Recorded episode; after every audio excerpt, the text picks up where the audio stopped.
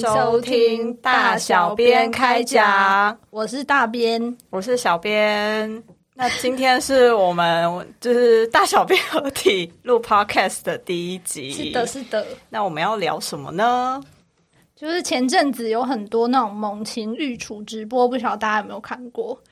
哎，其实今年有增加，主要有三台嘛，就是第一个最开始是呃屏东的黑鸢家族，对。然后再来的话是已经算是连续第二年吗？对对对，算第二年吧。第二年的定番就是大安皇家呃凤头苍鹰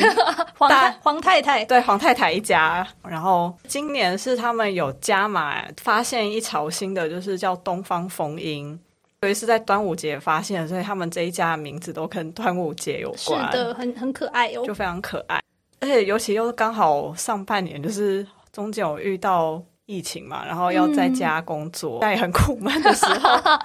就是看他们的那个直播的可爱的影像，就会觉得哦，好疗愈哦。没错，就会内心涌出很多爱意，就是很像在看着那个荧幕，然后他们其实什么就是。也不是天天都有动作场面，这样很多时候就是你就看那个宝宝在那边吃饭、睡觉，然后便便，对 对对。对，然后对喷喷，有时候啊风很大，然后那个草就这样晃啊，然后你也就跟着它一起晃啊，然后你就会默默进入一种很像静心冥想的 状态，或者是看他们拍翅膀，看他们拍翅膀很舒服。其实就很像人类小朋友学走路那种感觉，他就是然后有一天啊，突然发现我有翅膀可以用，然后就开始疯狂拍翅膀。对，而且每只老鹰或者是 baby 老鹰都有他们不同的个性，就算是兄弟姐妹，个性也会差蛮多的。对，去年最有名不就大小宝？啊，对，皇家的大小宝，对，大宝姐姐被说是认真模范生那种感觉，然后弟弟小宝都是软烂，呃，怎么讲，好像很有综艺性格那种 feel，就是都要钻妈妈腋下的啊，对，就是这么大了还在钻妈妈，就是当时被大家戏称这样子。对于没有看过的观众，我们讲一下这么大还钻妈妈的事件是小宝那时候他已经长得跟他爸妈差不多大了，嗯，后期了，对，后期了。可是他也是很习惯每天晚上睡觉的时候，就是还是想要钻到妈妈的肚子底下窝着睡觉。然后所以那个画面其实就还蛮搞笑，就是看到一只体型跟成鸟差不多的，就是另外一只鸟很努力的要钻到他妈妈肚子底下，那个其实已经不是很大的空间。那个画面整个看起来就是很荒谬。对，然后像黄太太他们一家也有被那种猛猛禽的粉砖画成漫画嘛？啊，对对对，而且这个算是今年吧，今年特别应该也是算新开的一个项目，就等于是他们请了一个自发性在帮黄太太一家画漫画的一个漫画家。然后他们今年就是邀请他来画一系列，算是以黄太太家为主角，然后有科普意义的网络漫画。哎，目前应该是有四集或五集左右吧。对，但是更新频率不一定啊，就是有时候就是隔一段时间才会有这样。我感觉好像是一个月更一次之类的感觉。对对对，因为他就是从皇太太跟他先生。昵 昵称叫做广志，从他们开始筑巢交配就开始生小孩，对对对，然后中间会有就是啊，顺便告诉大家，比如说啊，凤头苍蝇他们的习性、交配习性啊、筑巢习性啊，然后呃，例如说等到蛋生出来之后，就会谈到说哦，那他们孵化的一些小知识吧，比如说像是雏鸟，他们刚孵出来的时候，他们要用嘴巴敲破蛋壳出来，所以他们的。鸟会外面其实会有一个叫做卵齿，卵就是鸡蛋卵的那个卵，嗯嗯，齿牙齿的齿，然后就是他们会有那个构造，帮助他们可以更方便的敲破蛋壳，然后顺利的钻出来。卵齿会随着年纪的增长，那个就会不见，这样子。哦，好酷！对，就是会有这种很很酷又很有趣的科普知识。对，那当然娱乐性也很够了。哦，对，尤其是广智，算是在里面都是搞笑担当吧。除了台湾有之外，国外他们这种御厨直播也蛮风行的。像小编我自己的话，今年还有看两个国外的，也是猛禽的御厨直播，一个是美国的白头海雕，那它英文是叫 Bold Eagle，它不是秃鹰哦，它是白头海雕，就是美国代表性。我看，对，就是美国代表性的那个头头白白的那一种 老鹰。另外一个是呃，它算是在东欧，我猜应该是因为地区性的关系，所以它这个东欧的育雏直播的时间其实算是比较晚开始，因为他们的宝宝也比较晚孵化出来。我记得那时候大概可能是七八月哦左右。才开始这样子，我觉得应该要先讲一下，就是美国其实白头海雕非常多啦。然后我介绍大边看的这一巢，它是在呃佛罗里达州的某一个地区这样子，代号叫做 N E F L，N E 就是东北方，因为我猜应该就是那个地点位在佛罗里达东北方某一个地区这样子，然后 F L 就是佛罗里达缩写。然后很有趣的是，呃，因为我也是看了之后，然后因为它是好像算是有一个基金会在负责，就是管理跟维护，还有追踪直播的器材啊，然后以及一些白头海钓的状况。N E F L 这一潮，他们好像就是那个潮，其实，在那个地区应该已经蛮久了，所以他们还有帮那一个潮，就是有一个 很可爱的命名叫 Hamlet，就是哈姆雷特那个 Hamlet。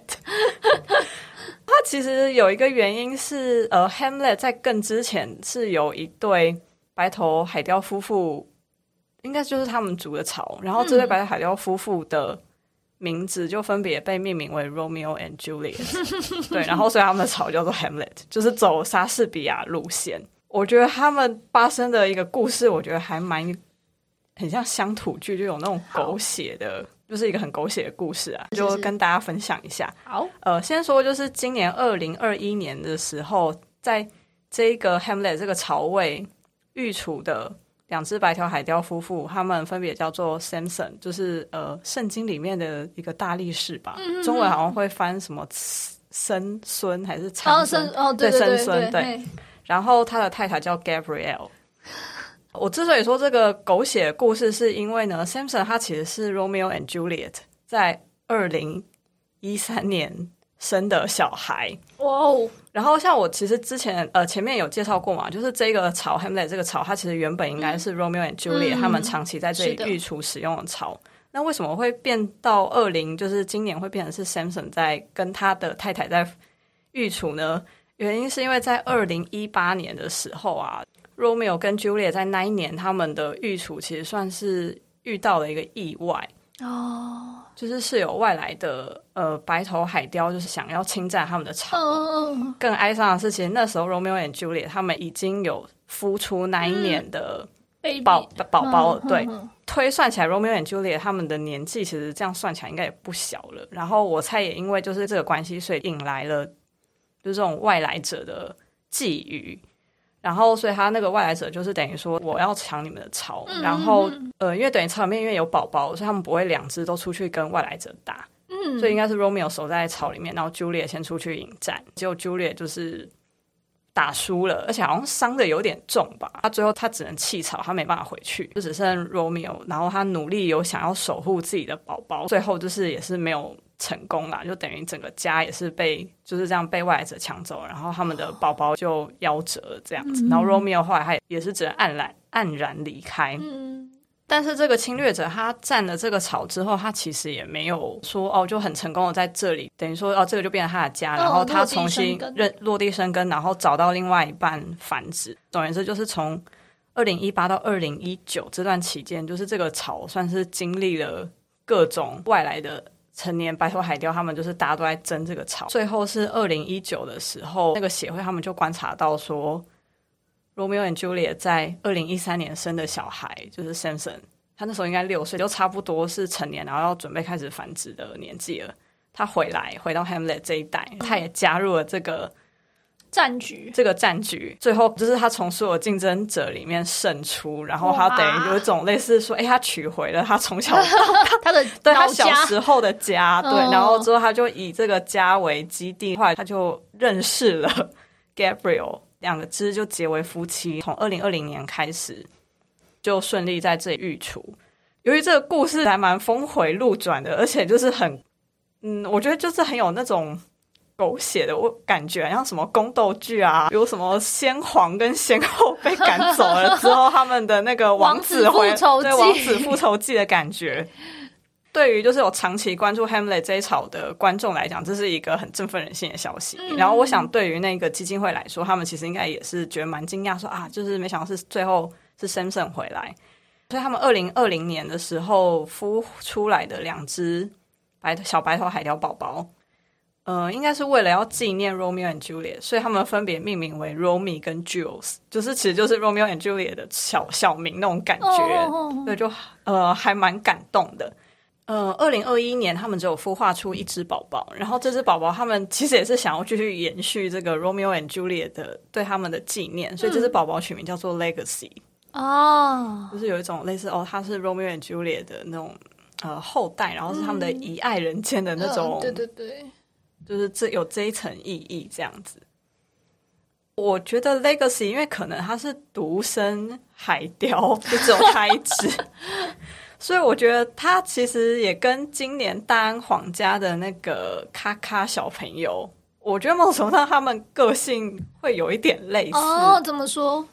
就是像我记得咔咔的时候，也是常会被大家说，哎，要他自己练习吃饭，可是他好像都没有很认真在练习啊。对。然后我觉得 Legacy 小朋友也是有同样的状况，比如说他爸很辛苦抓一只鱼回来哦，然后我觉得白头海雕他们护食的动作会比凤头苍蝇更。猛烈一点，我不知道可能是因为体型跟物，就是这是一个物种上的差异。那总而言之，你会看到 Lexi，他看到他爸回来，然后抓一条鱼，他会很激动扑上去，然后甚至那个猛烈到你会觉得他可能快要把他爸的脚给啄掉那种感觉。然后护的这么凶，你就会想说，哦，那他应该很饿，接下来应该就会认真吃，对，认真吃啊，然后大快朵颐。虽然可能就是吃的技巧不是很好，但很多时候他就没有，他就是护完食之后，他就把鱼放着，就是他可能会叫个几声。Lexi 是一只很会叫的。宝宝，他就会一直叫，然后可能就是意思要他妈赶快来喂他。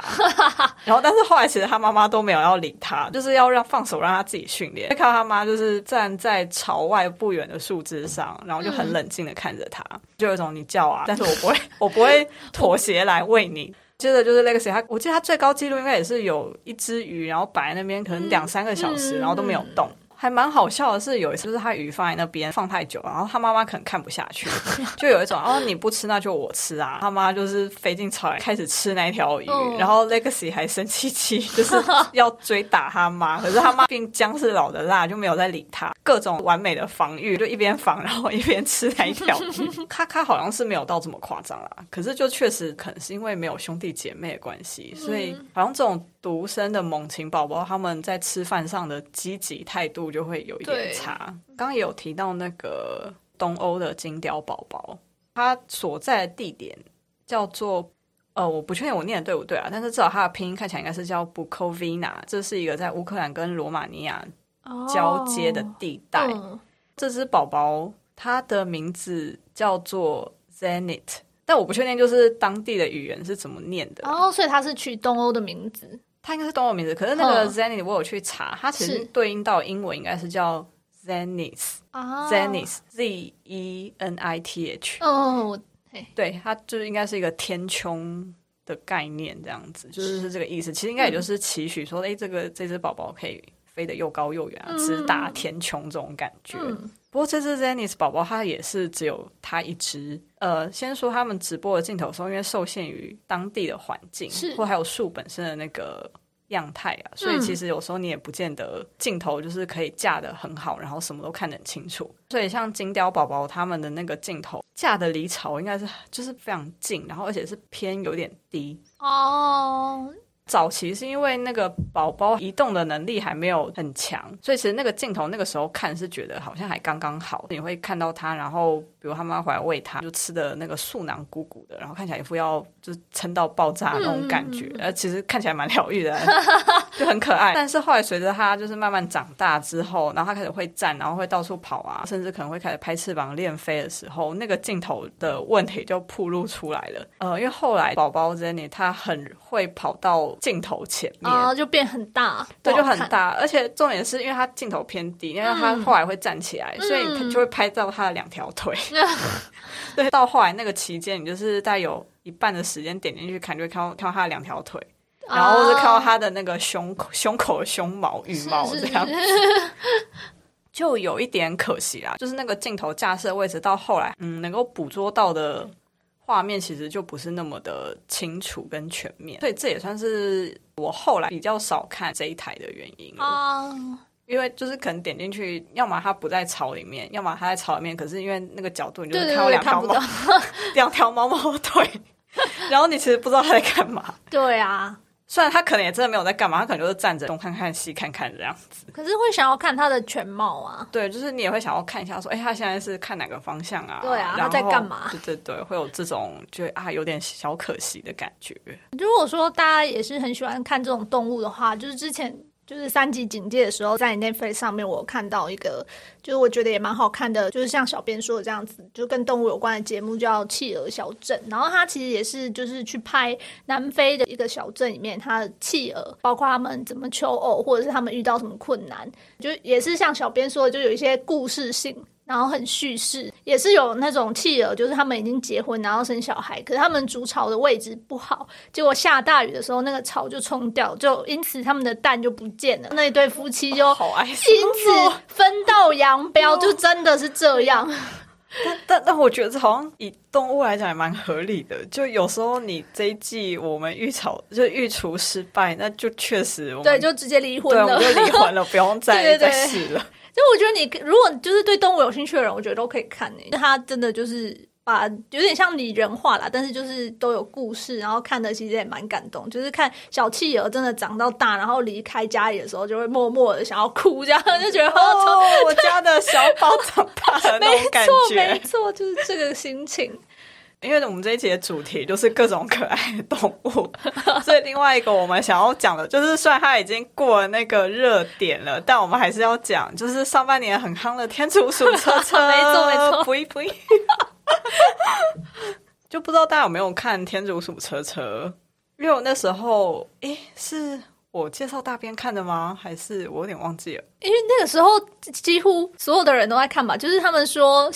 哎，小孩子才看鬼面，然后大人大人大人都看 天竺鼠车车。天竺鼠车车，它其实一集也不过就两三两三分钟，全部看完才半小时哦。那天有再回去复习，然后 YouTube 上面有直接放全集，然后才三十一分钟。对对对对对，就是它看起来是蛮没有负担的。对，你就是睡觉看一下看一下就看完了，然后心情也会很好。是的。就是我还蛮惊讶，他羊毛毡动画，然后尤其是他们算是规模非常小小到不行的团队，对，竟然还可以做的这么精致，而且就还蛮有创意的。嗯，就你没有想过，哎，天竺鼠跟车子可以结合在一起，然后这么可爱，对，这么可爱，然后还可以发生这么多事情。再第二个是呃，因为其实我也会跟其他有看的朋友戏称说，就是因为其实应该导演家有养天竺鼠。而其实他姐姐的天竺鼠，对，有时候会开玩笑说，他根本就是为了炫耀他家天竺鼠。他家的天竺鼠有出演呐，哦，对，然后才拍这一部的样子，就是一个满足个人私心。哎，就是这么可爱的天竺鼠，你有没有看过？如果没有，现在让你看看感觉。哦，而且就是里面天竺鼠的声音都是他们家天竺鼠配的，对啊，对啊。然后那些演员，真人演员也都是导演的亲朋好友啊。我觉得那个制作真的是非常的节省。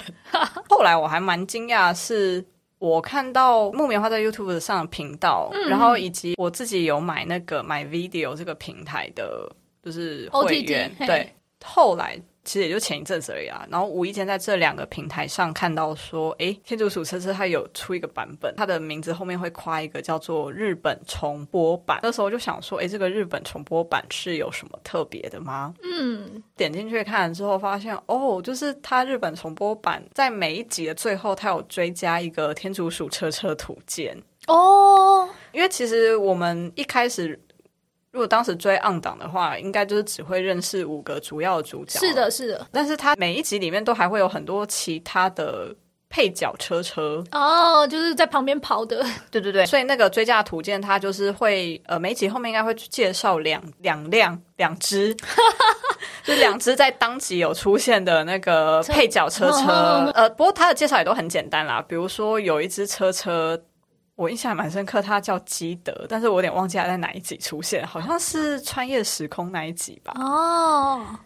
大家基德就会想到柯南里面怪盗基德，就是怪盗的形象。然后那个基德他也是，呃，他脸上的花纹就有点像面罩。嗯，所以他基德介绍就会说什么哦，就是他的名字叫基德，然后常被警察怀疑为怪盗，让他困扰之类，就是会有这种 结合。对，结合就还蛮好笑的。如果大家现在才开始看车车的话，建议可以直接找那个日本重播版来看。这样的话，就是除了五只。主角之外，你也会更认识其他可爱的配角们，这样子。嗯，或者是说，呃，你原本就是车车的粉丝，然后你没有 follow 到日本重置版的话，那也非常欢迎你现在就去看，就是再重看一次。反正就像大边说，也才三十一分钟，睡觉前看个几分钟就看完，对，默默就看完了。是的。说到车车，就是因为上半年大家都知道它非常的夯啊，然后因为小编我自己。有在玩手游《神魔之塔》，他夯到就是，他应该是当时快要嗯。快结束的结束的时候，然后他们官方其实木棉花的那个频道有释出消息，就是说哦，天竺鼠车车即将跟神魔之塔合作这样子。然后我那时候还蛮震惊的，就是因为我没有想到说，哎，神魔之塔这样一款比较奇幻类型的手游，然后这样他之前去合作都是大家更熟悉、更夯的 IP 啊，比如说呃像鬼面之刃就有啊，对对对对，然后或者是呃以前也有猎人啊，嗯，还有新世纪福音战士，嗯。对，就是呃，以前我的印象就是哦，他要合作可能会是挑这种接受度更广，然后可能会更符合大家一般印象中那种哦热血少年漫的路线的 IP 来合作。没想到说，哎，他们这次竟然也相中了天竺鼠车车，就是天竺鼠车车太红了，对，就是红到不行。然后我有为了就是凑齐，就是很认真的刷关卡，把他们换回来，认真玩游戏，就是认真玩游戏这样子。然后说到车车合作啊，刚好就是录音的今天早上，我在 Seven 看到像是维他露 P 吧，呵，他的提神饮料，哎，对，就是他们的有一个宝特瓶装的版本，然后他们好像也是跟车车合作，对，所以就是瓶子上就会看到就是天竺鼠车车，就有点违和哎，对，就是有一点奇怪，但是 就会从哦，就是但是哎，车车的魅力还是不减啊。最后呢，我们要顺便介绍，呃，就是如果大家对天竺鼠有兴趣的话，或者是说你呃也是动物的爱好者的话，我介绍一个频道叫做仓鼠人。那我们没有夜配，没有收钱，没有收，对，没有收钱。这个频道他们有一个系列叫做“从零开始养什么什么”。那这个什么什么就是各种动物，从很常见的，比如说边境牧羊犬啊，啊，或者说天竺鼠。那一直到比较特殊的，比如犀牛、长颈鹿这种，可能就是呃一些动物园啊，或者像顽皮世界这种，他们有野生动物区才会有的动物，他们也会介绍。呃，这是两个主持人，他们会在这个系列里面，他们会去拜访，就是饲养这些动物的，可能是专家、饲育员或是饲主等等。请他们来介绍，就是这些动物的习性。那或者是说，如果是比较特殊的动物，可能还会稍微介绍说，诶，台湾相关的法规，比如说像犀牛就是保育类动物嘛。是。那或者是说，呃，有一些猛禽类的，台湾的猛禽基本上应该都是二级保育，通通都不可以碰。就是你你养了，基本上呃是可以被检举的这样子。是的，是的。那他们有一集是专门在介绍天竺鼠，那正好就是天竺鼠车车最夯的时候。那他们那时候就是去访问了天竺鼠的饲主，很有趣的，是因为他们其实也是秉持的希望说，呃，大家在饲养前要先考虑清楚，而不是因为一时冲动，然后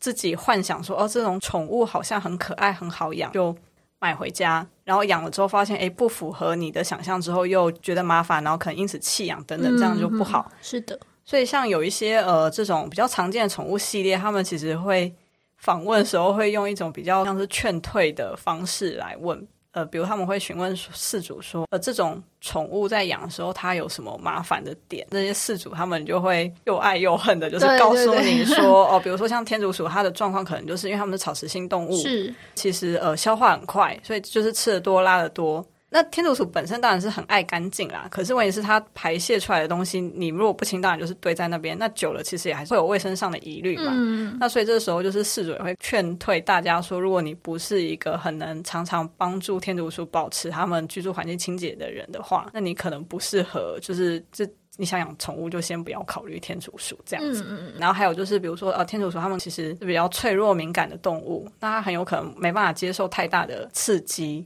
对。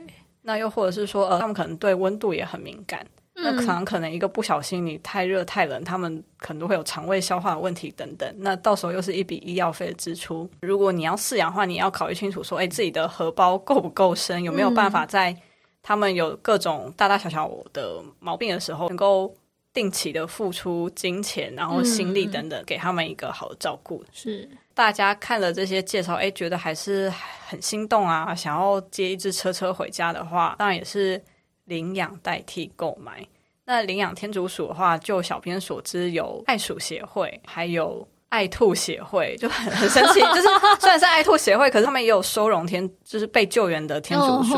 那所以就是大家如果就是对于饲养天竺鼠有兴趣的话，可以去这两个协会看看。你也可以透过在那边当志工，帮忙照顾，就是他们收容的天天竺鼠或是兔子等等。呃，你可以借此也可以评估说，哎，就是。自己到底在照顾的时候能不能照顾得来？那当然，你当志工的时候，也可以从协会方那边可以取得更多、更正确的知识。那这也是有助于你未来就是饲养的时候，可以帮助自己跟你的车车过得更好。好哦，那我们今天第一集就先到这边了。谢谢大家的收听，谢谢大家收听，希望大家喜欢。然后我们的 Facebook 专业是文字的温度，就欢迎大家追踪，也可以留言给我们，就是对于节目的感想，也可以点题，就是点题目啦。如果你们有特别想要听大编跟小编聊什么的话，对对对，欢迎大家提供素材 idea。